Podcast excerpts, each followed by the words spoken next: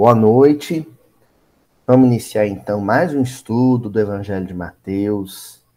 Esse estudo detalhado, minucioso, é, pausado, né? feito a passos lentos, e mas sempre muito profundo, né? que é o miudinho. Nós estamos estudando o livro de Mateus, e especificamente no capítulo 14 do livro de Mateus, na passagem em que o evangelista, os, os adensadores do livro, descrevem a ocasião em que Jesus caminhou sobre as águas ao encontro dos seus discípulos. Nas semanas anteriores, a gente já tinha o, o encontro se desenhando, né, se delineando através da própria fala de Jesus, após os discípulos se assustarem com a, a visão, entre aspas, fanta fantasmagórica de Jesus, né? É, transbordando luminosidade e caminhando sobre as águas. E Jesus pede que eles não temessem, que eles tivessem coragem. Em seguida, então, Pedro ele, ele diz a Jesus: se o Senhor, se é o Senhor mesmo, peça que eu desça do barco, eu vá até o Senhor e eu vou, andando. E a gente analisou essa postura diferenciada de Pedro, mesmo dentro do próprio colégio apostólico. apostólico. Hoje nós vamos ver a ocasião em que Jesus consente, ele confirma a Pedro essa possibilidade de dele, Pedro, também caminhar sobre as águas, e da ordem, né? A ordem convite, né? Um alvitre no imperativo, né? Que nós estudaremos hoje no, no versículo 29 do capítulo 14 de Mateus. Ele disse: Vem. Descendo do barco, Pedro caminhou sobre as águas e dirigiu-se a Jesus. Vamos ler mais uma vez? Ele disse: Vem. Descendo do barco, Pedro caminhou sobre as águas e dirigiu-se a Jesus. Antes de colocar em destaque o fragmento do versículo que vai fomentar, que vai possibilitar a nossa, a nossa discussão, eu quero chamar a atenção para um, para um fato nesse versículo. Pedro caminhou sobre as águas. Pedro caminhou sobre as águas. O versículo afirma isso. Não era só um querer de Pedro ou uma promessa de Jesus. Isso aconteceu. Ele desce do barco e não sai nadando. Ele desce do barco, ele sai do barco e caminha sobre as águas. É um feito extraordinário. Esse é um feito, gente, que até aquele momento a única pessoa que tinha conseguido realizar fora Jesus. Não é? Porque Jesus fazer isso é alguma coisa que, depois de tudo que ele já tinha feito até então, ó, nós já estudamos aqui multiplicação de pães, nós já estudamos Jesus curando a filha de Jairo, levantando paralítico, curando o cego. Agora, Pedro, um homem, um homem do povo, um homem comum, um homem ordinário, sair do barco e caminhar é um feito extraordinário. Olha, um homem ordinário, comum, ordinário quer dizer comum, faz um, um feito, realiza alguma coisa que não é comum, que dele não era esperado.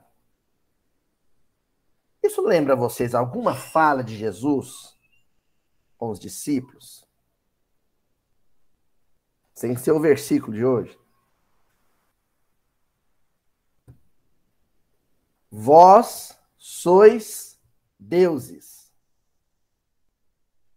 Tudo quanto eu tenho feito, podereis fazer e muito mais. Não é assim que Jesus fala com os discípulos?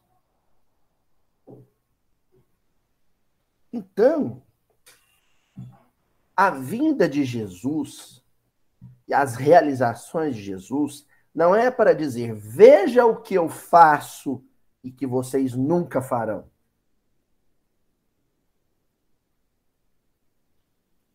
Toda a experiência de Jesus, do berço ao túmulo, da manjedoura à cruz, ou ao sepulcro, é uma experiência afirmativa que repete o mesmo mantra. Vós sois deuses, tudo quanto eu tenho feito podereis fazer, e muito mais. Esse muito mais já é de assustar, né?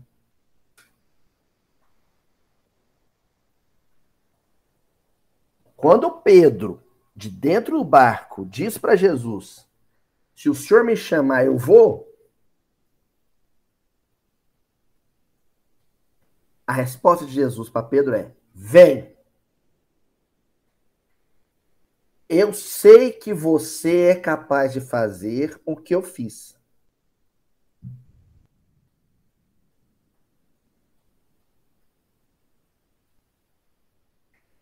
A pergunta que eu tenho para vocês, para vocês refletirem, é: se na hora que Pedro falou para Jesus, me chama, que eu vou ao encontro do Senhor, se Jesus tivesse falado assim, não vem não que vai dar ruim.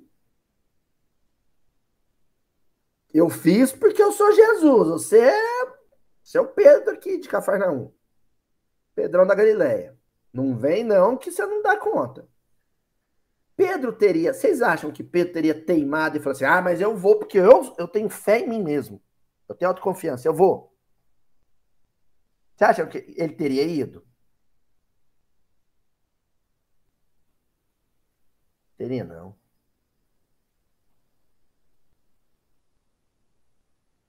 Ele só foi porque Jesus, convicto e enérgico, disse para ele: Vem.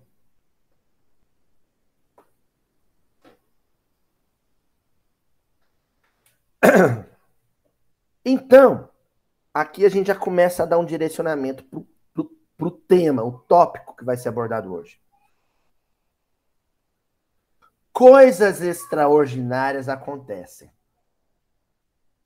e nós somos protagonistas de todas elas. O homem é capaz de realizar o fabuloso, o fantástico.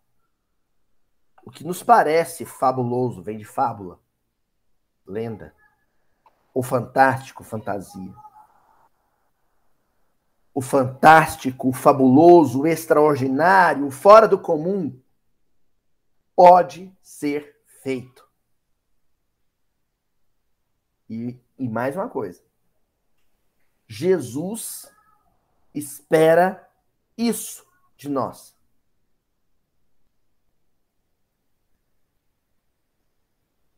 Ele espera que façamos coisas extraordinárias.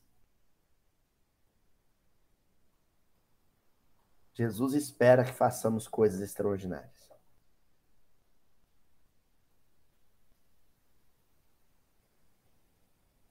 Para cada um de nós, todas as vezes em que nós tenhamos a coragem, a valentia, o destemor de dizer: se o senhor disser que eu vou fazer, eu farei, a resposta de Jesus vai ser: vem, faz, quero ver você fazer. Eu sei que você vai fazer. Eu sei que você consegue, eu sei que você pode. Aí, só nos resta listar o extraordinário.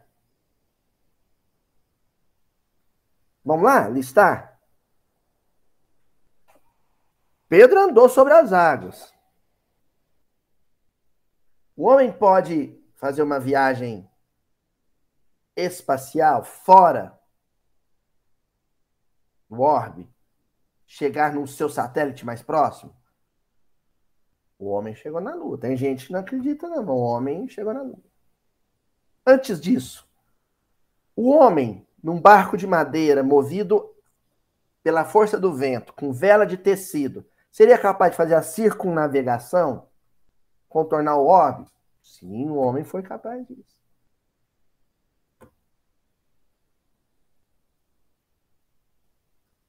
O homem é capaz de produzir o próprio alimento?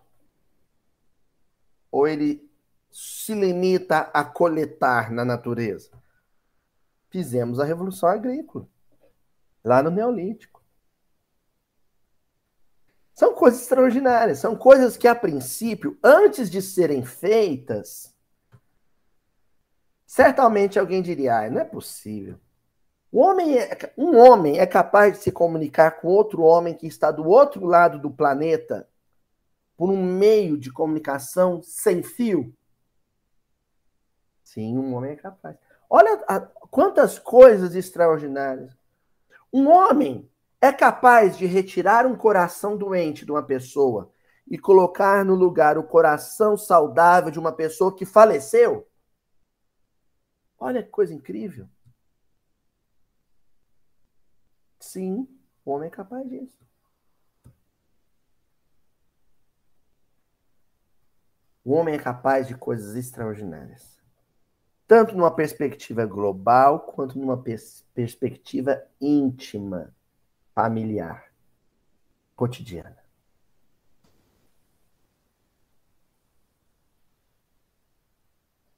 Uma pessoa é capaz de sustentar um casamento fadado ao fracasso por anos, silenciosamente, discretamente? Sim. Uma pessoa é capaz de superar uma doença tida como incurável? Sair curado dela? Sim. E uma pessoa é capaz de superar a tristeza, o pesar, o desalento que uma doença incurável, não curada, impõe a uma família? Também.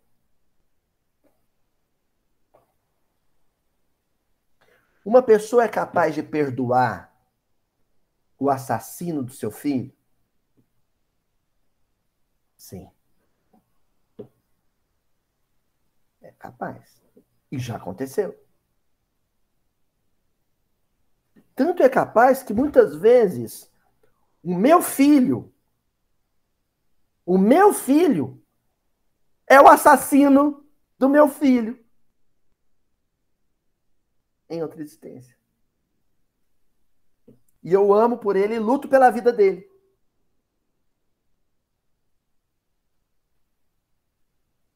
Olha quanta coisa extraordinária. Olha quanta coisa extraordinária. Das tecnologias aos dramas sociais, aos dramas familiares.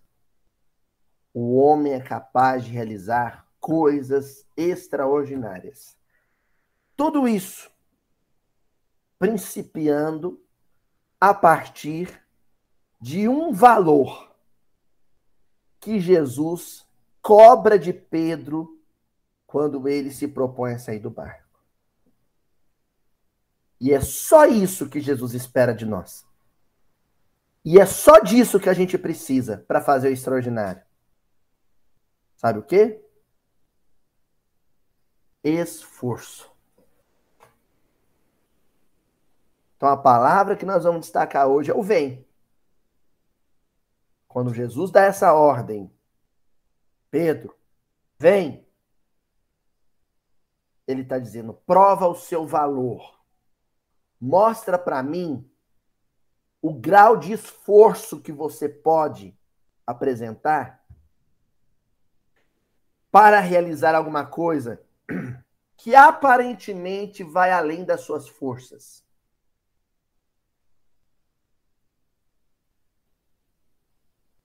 Porque esforço, se a gente for na origem da palavra, na etimologia latina, é o além das forças. Entendeu? É a força exteriorizada. Ex, fora. É a força que você tira, sabe-se Deus de onde, e manifesta ela. E põe ela para mover pedra, montanha. O senhor Adelmo sabe bem disso. Que o homem é capaz de mover uma montanha, né, senhor Adelmo? Através do esforço. Nós vamos em cima disso. E a primeira lição que nós vamos trazer aqui de Emmanuel para colaborar com o nosso estudo está no livro Seguindo Juntos. Acho que o título do livro, né? É, é, sempre existe é, é, essa conexão fina entre o título do livro e a lição que nós vamos estudar, né? O esforço, ele triplica, quadruplica a sua dimensão, o esforço de qualquer um, quando ele é realizado em conjunto. Ou seja, o esforço de muitos faz a Terra girar ao contrário. Então, nesse livro, Seguindo Juntos, no capítulo 27, o Emmanuel publica uma lição chamada A Chave. A Chave. E a intenção desse título da lição é comentar Mateus, capítulo 7, versículo 7. Pedi e dar-se-vos-á, buscai e achareis, batei e abrir-se-vos-á. Então, pedir, buscar, bater. São posturas ativas, vocês perceberam? Não existe passividade pedir, buscar, bater, são verbos que se aplicam a alguém que saiu do lugar, que se moveu, que se mexeu. Alguém que se ergueu da cadeira. Que não se conformou com o mundo como ele é, com as coisas como elas são.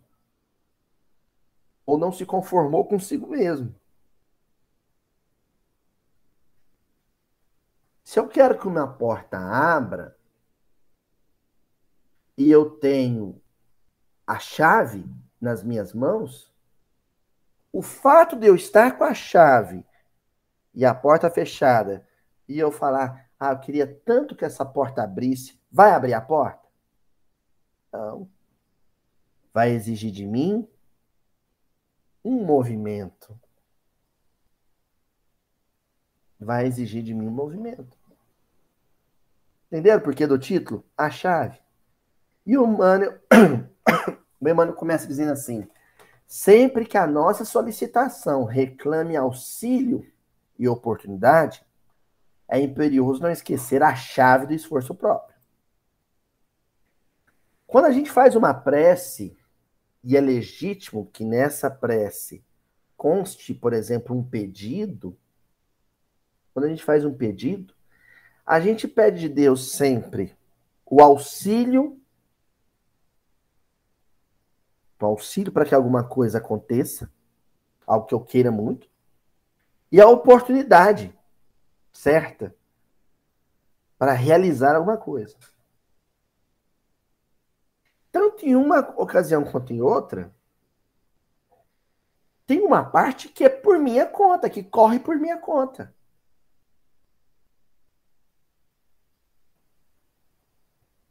Então, o seu Murilo não quer ter pedra nos rins. O que, que o seu Murilo tem que fazer? Beber água. Não é, seu Murilo? Tem que beber água. Ah, mas os bons espíritos não podem vir me amparar, me dar um passe, fortalecer as células do meu sistema renal. Claro que eles farão isso. Mas se você não se predispor a beber água, né? A coisa vai ficar incompleta. Ah, eu quero muito é, me reconciliar com o meu vizinho. Eu, eu tenho dificuldade de olhar na cara do meu vizinho. Sim, mas se você não começar, né, o amor, amar, o amor aos inimigos, lá no Evangelho, Jesus dá o passo a passo. Como é que é? Primeiro comece não desejando mal. Depois comece desejando bem. Depois comece não impondo entraves a uma aproximação. O aproximar-se de é o último caso. Mas o primeiro passo você já tem que dar. Você não vai conseguir fazer uma prece por ele hoje? Tudo bem. Mas também não fique desejando que ele morra com a boca cheia de formiga. Entendeu? Esse esforço é um esforço mental. Toda vez que vier um pensamento de destruição, um pensamento de vingança, um pensamento de ódio, você sai, sai, sai daqui. Você corre, lê uma lição, corre, escuta um Tim Vanessa, mas não dá guarida, não acolha o pensamento negativo. Pronto. Meu esforço começou ali. Ali eu comecei a mexer a chave. Mas tem umas voltinhas na chave até que ela possa se abrir. E aí acrescenta Emmanuel: Batei e abrir-se-vos-á. Repitamos com o evangelho, mas não ouvidemos em todos os passos da peregrinação para o Cristo. Olha, a peregrinação para o Cristo é a de Pedro no mar. A chave do serviço edificante. A única senha que nos assegurará, em espírito e verdade, o valor do merecimento justo com a resposta do infinito amor e da eterna sabedoria em favor de nossa própria ascensão. O valor do mérito. Bênçãos acontecerão. Mas junto com as bênçãos, é imprescindível, imprescindível que haja mérito. Às vezes elas virão na forma de graças Graça é aquela bênção que eu recebi sem merecer. Recebi porque eu precisava. Mas no momento em que eu a recebi, sem merecer, qual que é a melhor maneira de agradecer a Deus a graça obtida? Tornar-me merecedor dela. Entendeu? Acontecem umas coisas na nossa vida que você fala assim, gente, mas eu não mereci isso, não. Eu só tenho aprontado, eu tenho tão, ando tão difícil, tão custoso, e Deus ainda me fez esse bem. Não, não fica falando isso, não. Você tá, o senhor me, me mandou essa bênção e eu nem merecia? Tá, agora tem que fazer por, por merecer, né? Eu tenho que agir, me movimentar para me tornar merecedor dessa bênção, dessa graça. É a lei do mérito, o esforço. Certinho? Bom, anotando aí as coisas aí.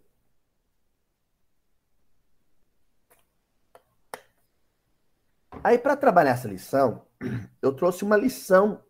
Aliás, para trabalhar esse versículo, eu trouxe uma lição inteira, completa, do livro Jesus no Lar. Livro de autoria do Neio Lúcio, psicografia do Chico. No capítulo 43, intitulado A Glória do Esforço. Eu quero que vocês fiquem atentos para a metáfora, viu, gente? O capítulo vai falar de música, vai falar de instrução, vai falar de, de prática, mas é uma metáfora. Na verdade, ele está falando de outra coisa de algo muito maior. Então, o Ney Lúcio narra o seguinte: relacionava Tiago, filho de Alfeu, às dificuldades naturais na preparação do discípulo, quando várias opiniões se fizeram ouvir quanto aos percalços do aprimoramento. Então, essa é uma lição para discípulos. É uma lição que, por exemplo, o coração que tem aquelas características, aquelas peculiaridades da multidão, da turba, não vai se sensibilizar com essa, com essa, com essa lição. É um, uma narrativa endereçada a discípulos. E começa com Tiago mencionando com os colegas o quão difícil era ser discípulo de Jesus. O quão difícil era ser discípulo de Jesus. Olha o que, que ele diz. É quase impossível praticar as lições da Boa Nova no mundo avesso à bondade, à renúncia e ao perdão. Concluíam os aprendizes de maneira geral. A maioria das criaturas comprazem-se na avareza ou no endurecimento. Olha, ser discípulo de Jesus no mundo é quase impossível. Acho até que ele tinha vontade de dizer que era impossível, mas Jesus estava perto e sentiu algum pudor nisso. É quase impossível. Por que, que é impossível? Porque tem muita gente trabalhando contra.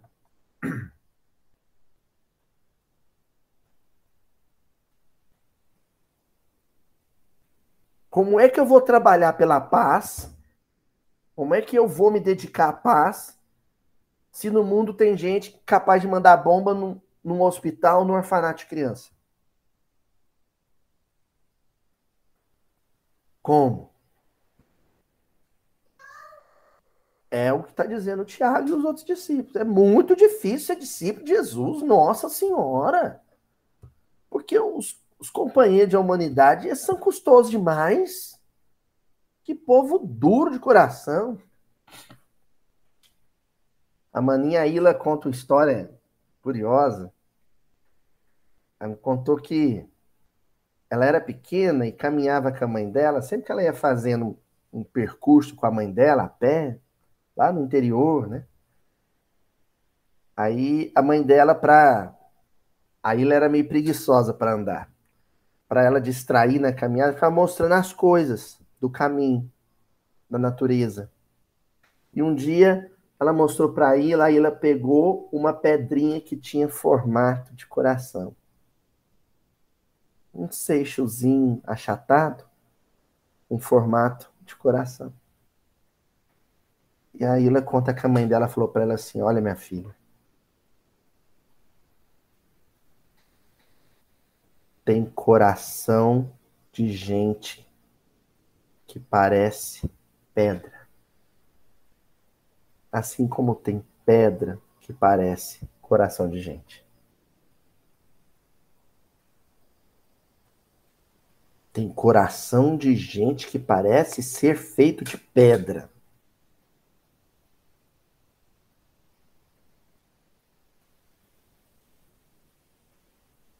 E outro dia, tia Adriana, eu vi na internet a, internet, a sabedoria da internet, né? O sujeito dizendo assim, ó. Eu desisti de tentar entrar no coração das pessoas. Ultimamente, se eu conseguir entrar dentro da minha calça, eu já fico feliz. eu tô dessa. Corações lacrados, herméticos, sabe? Blindados para um carinho. Você diz uma palavra de carinho e a pessoa, coração duro.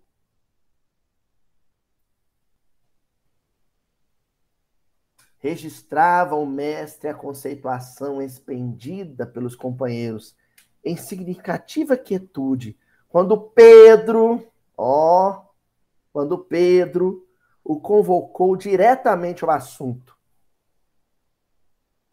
Pedro, que caminha sobre as águas com Jesus, eu vou assim, mestre, opina, dá seu parpite. O que, é que o senhor tem a dizer sobre isso? E Jesus refletiu alguns instantes e ponderou. entre ensino e aproveitamento, tudo depende do aprendiz. E a seguir, falou com brandura. Mas vamos, a seguir a gente fala o que, que ele falou. Mas vamos ficar com essa primeira fala de Jesus. Entre o ensino e o aproveitamento é por conta do aprendiz.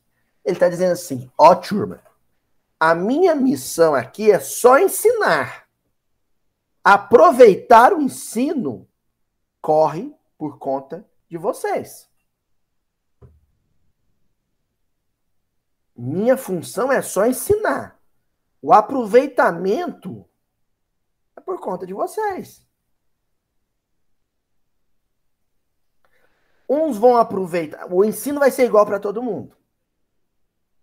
Mas uns vão aproveitar melhor o que aprendeu, outros vão aproveitar menos. O melhor discípulo ou o pior discípulo, o que diferencia um do outro é o aproveitamento, o grau de aproveitamento. Ou seja, eu e a dona Tatiana vivemos 10 situações teste.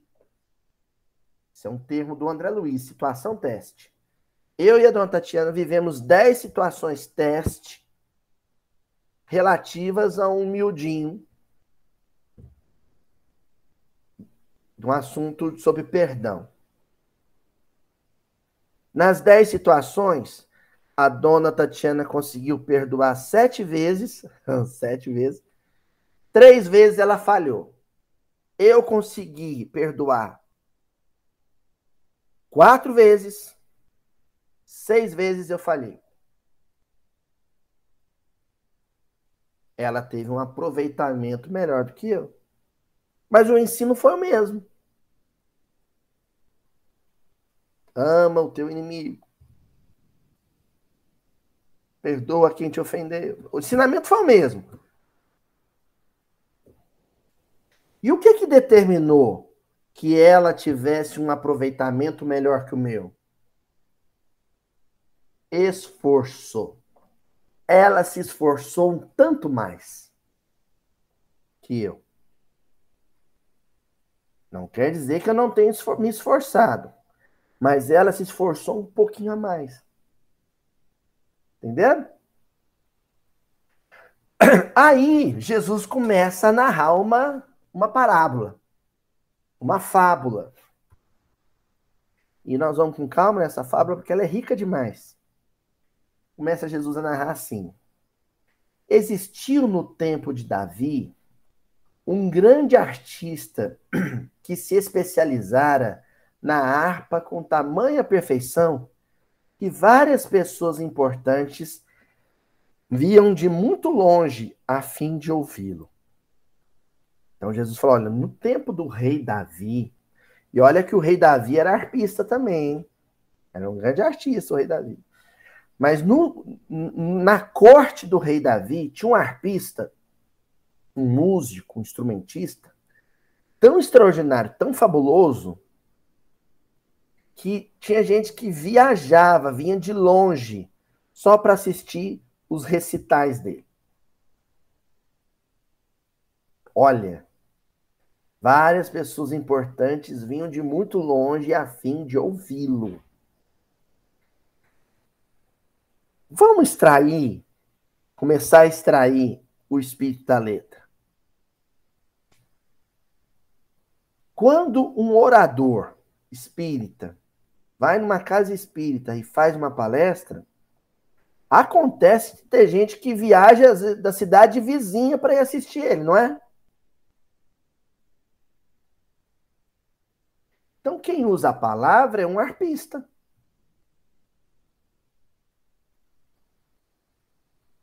Enquanto o músico, né, usa as notas para compor o belo e o bom, um orador usa a palavra para compor o belo e o bom.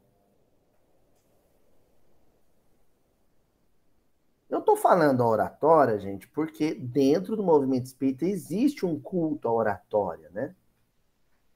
como existe um culto também à psicografia, especificamente à psicografia. É, pessoas viajam quilômetros para ir numa casa espírita onde, e receber uma carta espiritual. É um dom. É, é um dom. A mediunidade ostensiva, bem trabalhada, bem exercida, é um dom, bem aproveitado. E continua Jesus assim: em seus saraus e exibições, possuía em seu serviço pessoal um escravo aparentemente nábil e atoleimado, que servia água, doces e frutas aos convivas e que jamais conversava, fixando toda a atenção no instrumento divino, como se vivesse fascinado pelas mãos que o tangiam. Olha só, então, o, o músico, o arpista, tinha um servo dele que era contratado para. Contratado não, era um escravo, né? Mas a gente vai contemporizar. Ele, ele era. A função dele era servir. Já, vocês já foram show, assim, tem uns shows, né? Tem serviço lá na. De, de... Há um tempo atrás eu fui no, no, lá no Rio de Janeiro, fui assistir o show do Chico Buarque de Holanda. Aí eu tava lá no, no show e tinha um garçom que anotava pedidos tal.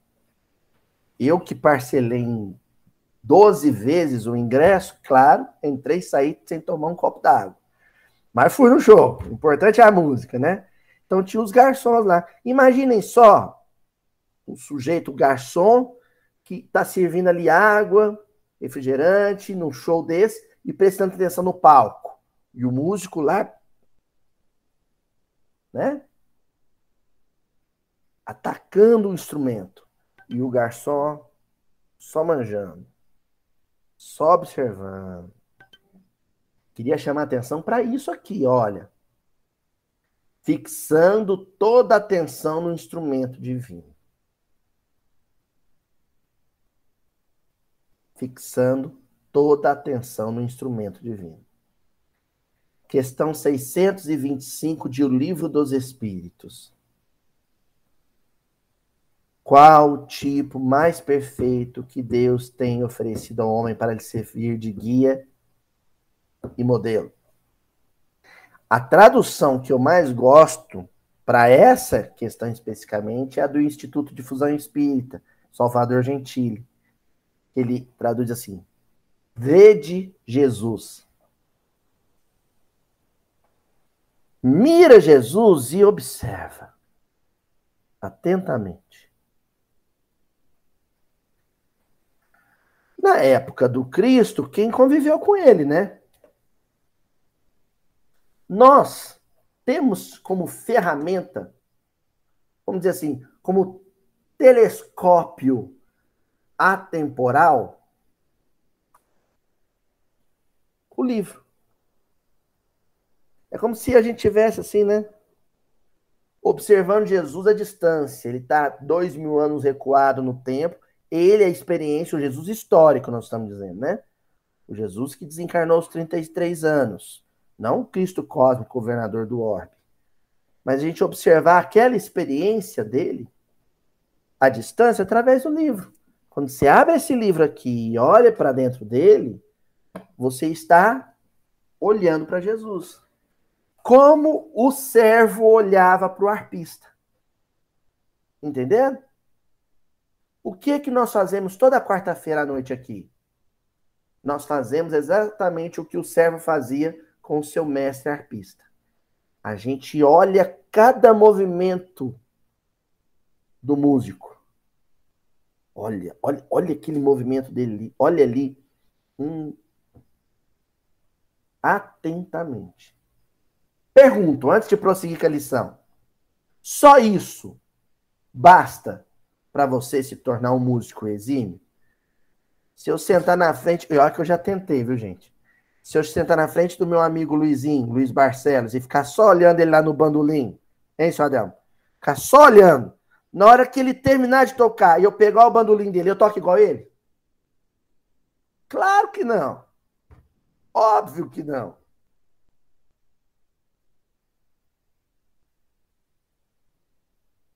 Se fosse assim, se fosse assim, todo Vascaíno jogava que nem o Roberto Dinamite. Só de ficar vendo. Ficar vendo o vídeo, pronto. Não é assim, César? Se for só de olhar, tem negócio a mais. E aí Jesus continua dizendo: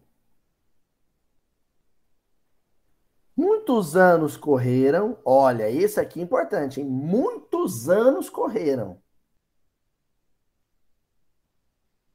Muitos anos correram. Então, nós já temos dois componentes. Primeiro, atenção, observação, estudo. Segundo, tempo. Tempo. Isso não existe. O átimo, sabe? Quando o assunto é aprendizado, nada é da noite para o dia. Tudo exige tempo. Então, muitos anos correram quando, certa noite, o artista volta de inesperado ao domicílio, fim do banquete de um amigo nas vizinhanças. E com indizível espanto assinala celeste melodia no ar. Então, o, o arpista extraordinário Estava voltando de um compromisso social quando ele foi chegando perto da casa. Ele começou a ouvir uma música, gente, lembrando que na, naquele tempo não existia aparelho, né, de reprodução de áudio. Então ele escutou aquela música e falou: Nossa, quem é que tá tocando melhor do que eu? Que música que é essa? Que coisa maravilhosa que é essa? Alguém tocava magistralmente em sua casa solitária, qual se fora um anjo exilado no mundo. Parecia um anjo tocando. Tão extraordinário. Olha a palavrinha que eu estou usando, né? Extraordinário. Quem será? Quem seria o estrangeiro que lhe tomara o lugar? Em lágrimas de emoção por pressentir a existência de alguém com ideal artístico muito superior ao dele, avança devagar para não ser percebido e, sob intraduzível assombro, verificou que o arpista maravilhoso era o seu velho escravo tolo.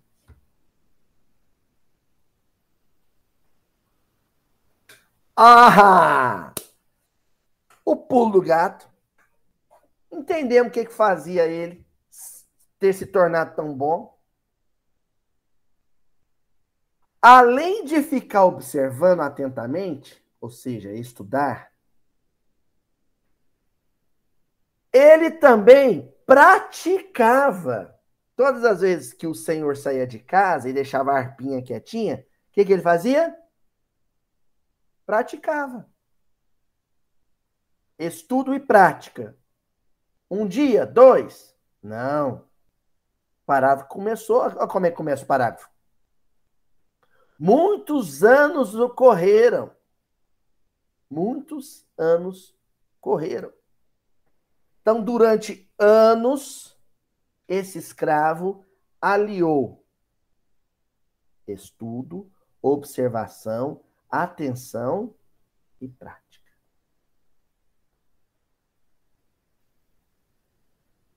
Estudo e prática.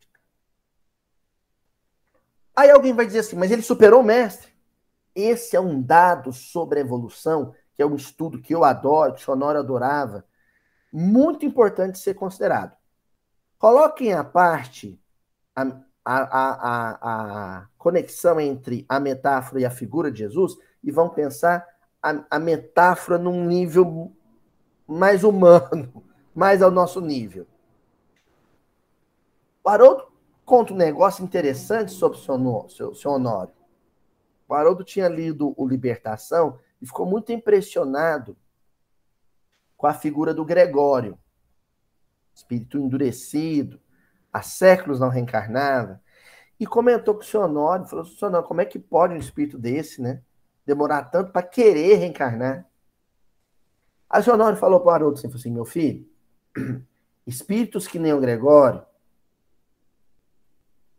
espíritos que nem o Gregório, tem uma fibra, uma energia, uma força moral tão grande que quando eles resolvem caminhar, eles ultrapassam todo mundo.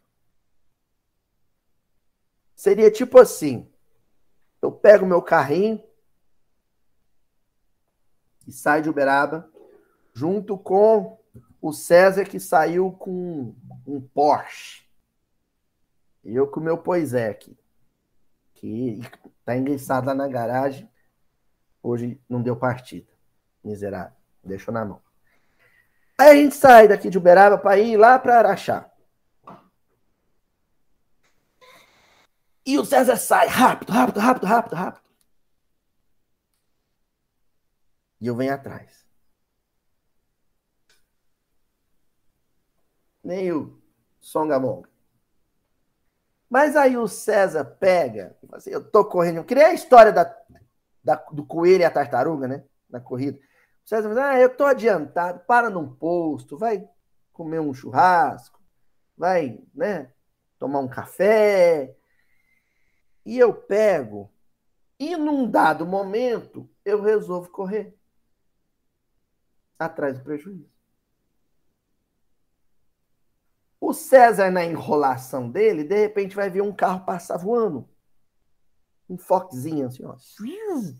A raposinha rápida. Sou eu que acordei para a vida. Então, gente, aquele pa parente, aquele familiar que a gente desacredita, que a gente não bota fé nele, que a gente reclama dele, fala assim, esse daí, esse aí parou no tempo. Se ele alguma coisa acontece, algum evento, alguma circunstância, circunstância acontece que desperta ele para a espiritualidade superior, às vezes o esforço dele de melhorar vai ser tão grande, tão grande, que nós, que acomodamos na posição de bom espírito há 30 anos, há 20 anos, há 50 anos, vão comer poeira. O sujeito vai, ó.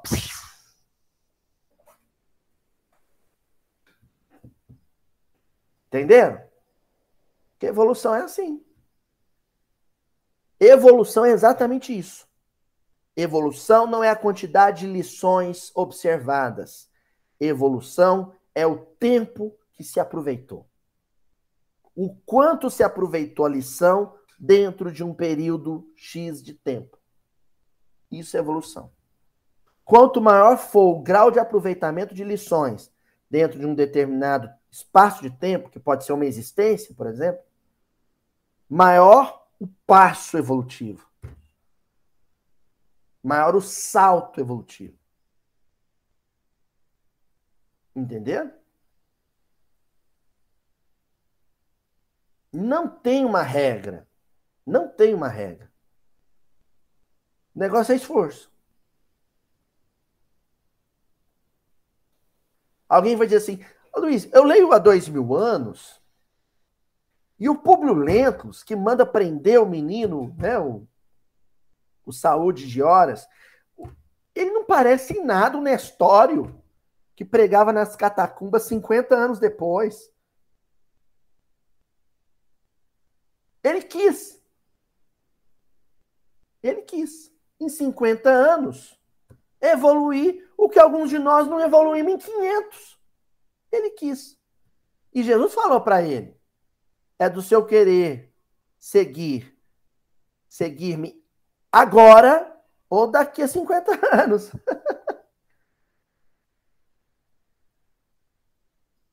e se ele tivesse dito sim para Jesus, na hora que Jesus disse vem, ele se esforçasse e andasse sobre as águas, naquela ocasião, eu já comentei com vocês, é perigo que a gente tinha um quinto evangelho. O evangelho segundo o público. Mas em 50 anos ele deu um salto evolutivo.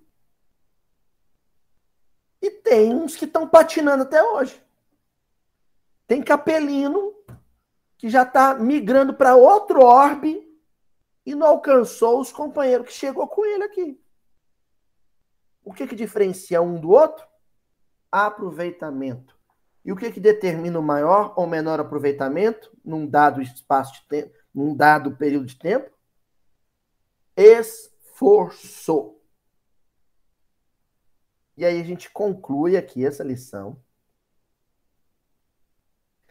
com Jesus dizendo assim: é que, usando os minutos que lhe pertenciam por direito e sem incomodar a ninguém, exercitava as lições do Senhor, as quais emprestava desde muito tempo todo o seu vigilante amor em comovido silêncio. Ele tinha hora de folga. Olha o que, que ele fazia, ele servia além do dever. Depois que ele servia, que tinha lá os concertos do mestre, ele servia a aguinha, né, com canapés para a turma, aí encerrava o serviço dele, ele não ia descansar. Ou melhor, ele ia usar um ócio produtivo, um descanso produtivo. Não era uma hora vazia. Ele estudar música, praticar música. Ele aproveitou o tempo.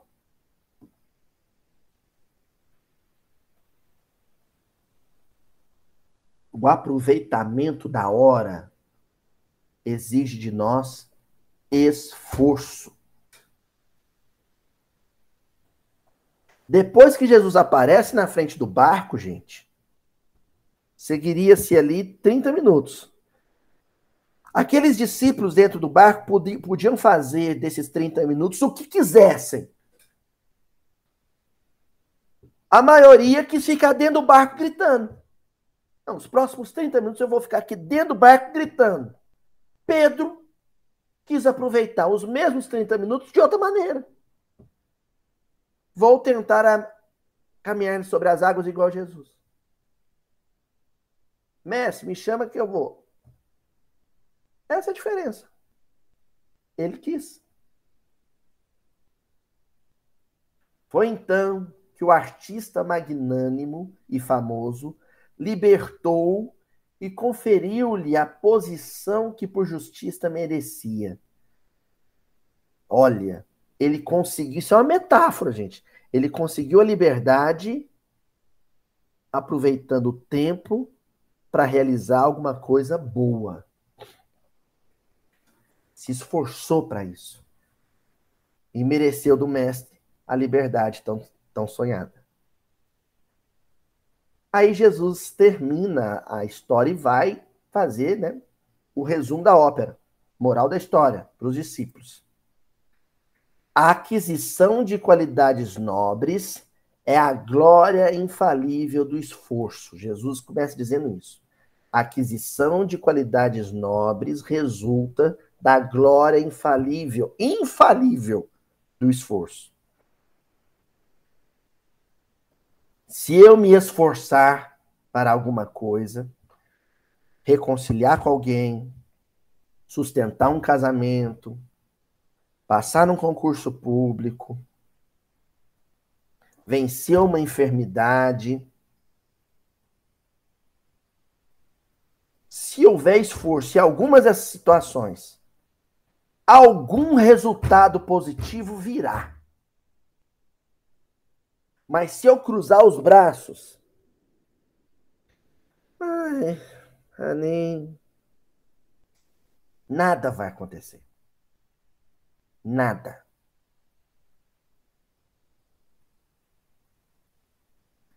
Todo homem toda mulher que usarem as horas de que dispõem na harpa da vida, correspondendo à sabedoria e à beleza com que o nosso Pai se manifesta, em todos os quadros do mundo, depressa lhe absorverão a grandeza e as sublimidades, convertendo-se em representantes do céu para seus irmãos em humanidade. Eu moro na Polônia, numa cidade fronteiriça com a Ucrânia. Eu posso sentar, ficar vendo o noticiário e falar, nossa senhora, que dó. Mas esse Putin aí é, é, é ruim de coração, hein? Olha lá, mandou uma bomba lá. Que tristeza. Ou, ou, posso falar assim, vou fazer alguma coisa.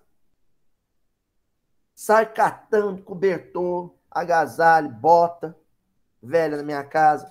Faço uma garrafada térmica de chá quente. Arrumo uns brinquedinhos com a vizinhança. Põe no porta-mala do carro. Vou lá para a fronteira para receber os refugiados. Com a plaquinha. Ó, ainda dou carona para quem quiser.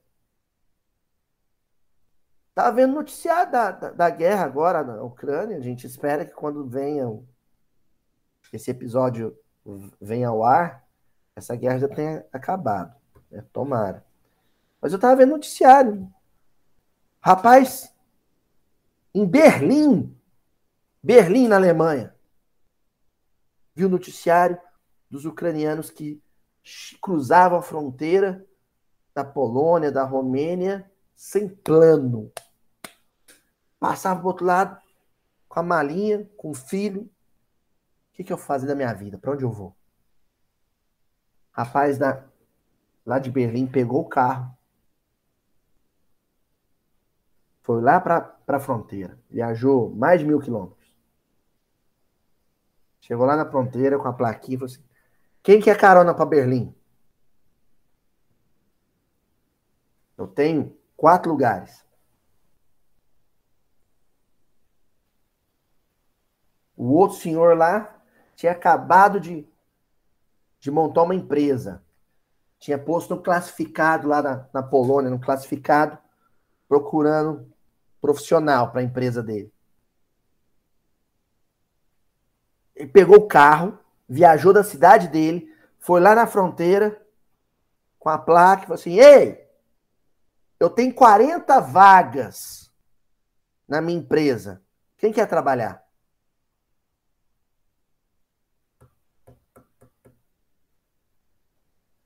Quer dizer, ele tinha ali um, um espaço de tempo. Espaço de tempo é licença poética para isso, viu, gente? Ele tinha um período de tempo para aproveitar. Ele podia aproveitar assim, empregando o refugiado, dando carona para o refugiado, ou ele podia passar, viver as horas seguintes em frente à televisão e falar assim: não, mas que guerra terrível. Mesma coisa os companheiros de Petrópolis. Eu posso ficar em frente à televisão, não, que tristeza, olha lá, casa desabou. Ou eu posso ir na internet, como é que eu vou doar alguma coisa que eu tenho aqui na minha casa, para quem não tem mais nem escova de dente?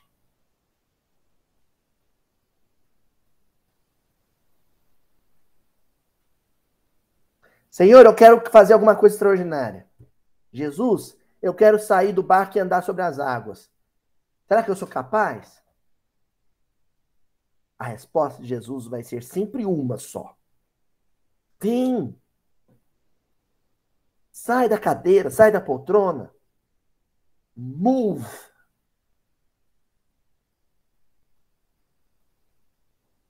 E para a gente encerrar hoje, livro Fonte Viva, capítulo 161, No Esforço Comum. Lição de uma carta de Paulo aos Coríntios, a primeira carta dele, capítulo 5, versículo 6. Paulo diz assim: Não sabeis que um pouco de fermento leveda a massa toda?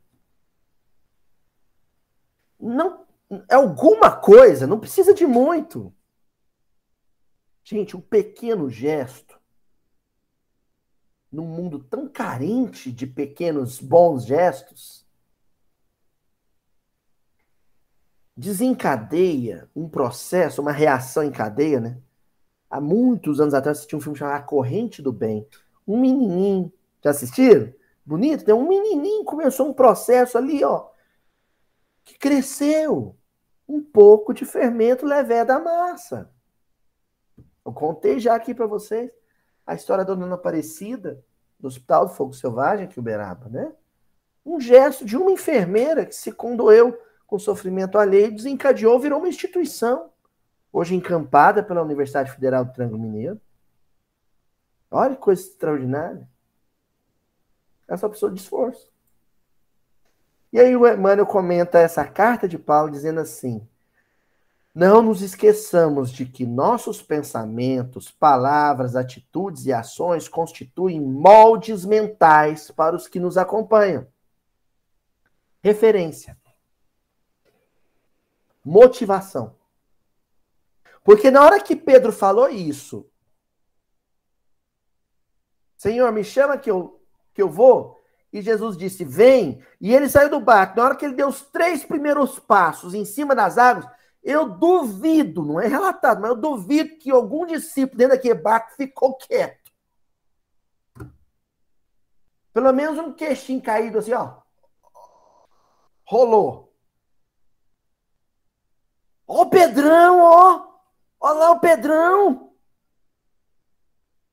Vem! O Pedrão tá andando nas águas, olha só, que nem Jesus. Não é assim, Adriana? Véi do céu, né? Deu um hermanoteu, né? Que é aquela esquete famosa da internet, né? Véi do céu, o Pedrão tá andando em cima das águas, olha lá. É. Pedrão, ó. Tirou os outros companheiros da zona de conforto. Porque ali dentro do barco eles não poderiam mais dizer o máximo que eu posso fazer é gritar aqui dentro. Uh -uh. Se o Pedrão fez, conheço Pedrão, ó. Isso é difícil. Se o Pedrão fez, eu faço.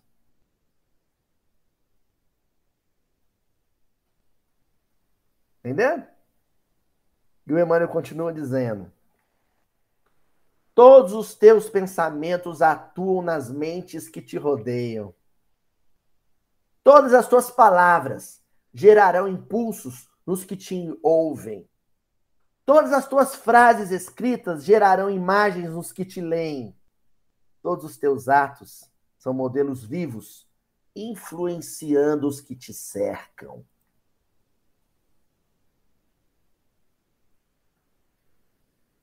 Se você se esforçar e aproveitar o seu tempo realizando alguma coisa extraordinária,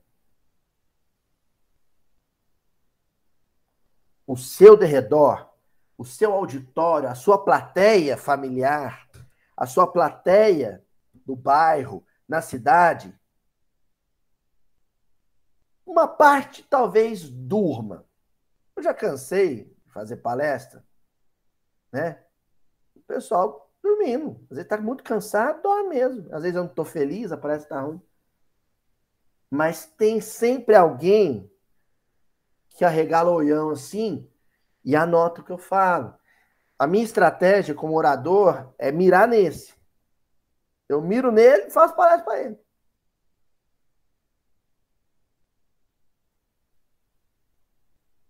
Por quê? Porque você, ó, hoje quem está precisando desse incentivo, desse empurrão para realizar o melhor é o fulano. Tocou ele. Agora você tira isso do campo da oratória e vai para o campo da prática. Na minha família, eu comecei um movimento positivo ali. Por exemplo, não postar mais nada negativo no grupo da família. Os outros vão perceber, ninguém é bobo, não. Eu só descia além político, falava mal de jogador de futebol, aí de repente eu começo a colocar umas frases, né? Do, às vezes a família não, não gosta de algo religioso, mas tem tanta frase bonita de autores importantes, Carlos Drummond de Andrade, Vinícius de Moraes, né? Eu começo a pôr umas letras de canção, uns vídeos edificantes alguém vai observar e vai falar assim: hum, Não, mas está postando uns negócios tão chato. Outros vão dizer, fulano tá mudado, a Tânia tá mudada, ela tá postando as coisas tá me fazendo tão bem. Aí um dia a Tânia vai lá no grupo do, da família e fala assim, gente, se estiver incomodando, viu? Pode falar que eu não posto mais. Aí a pessoa fala assim, não para de postar não, tá me fazendo tão bem. Não é assim? Pronto, desencadeia um processo da corrente do bem, né? Inicia ali um esforço pequeno de mudança de atitude pessoal que sensibilizou outro, e outro, e outro, e outro, e outro. Corrente do bem. Finalizamos então com Emmanuel dizendo assim: nossa vida em qualquer setor de luta é uma grande oficina de moldagem. Lembremos da retidão e da nobreza nos mais obscuros gestos, nos mais né, silenciosos gestos. Recordemos a lição do Evangelho. Um pouco de fermento leveda a massa toda. Um pequeno esforço para realizar alguma coisa extraordinária que Jesus acreditou que eu seria capaz de realizar. E pronto. Muitos outros estarão repetindo o mesmo gesto. É isso. Abração para todo mundo.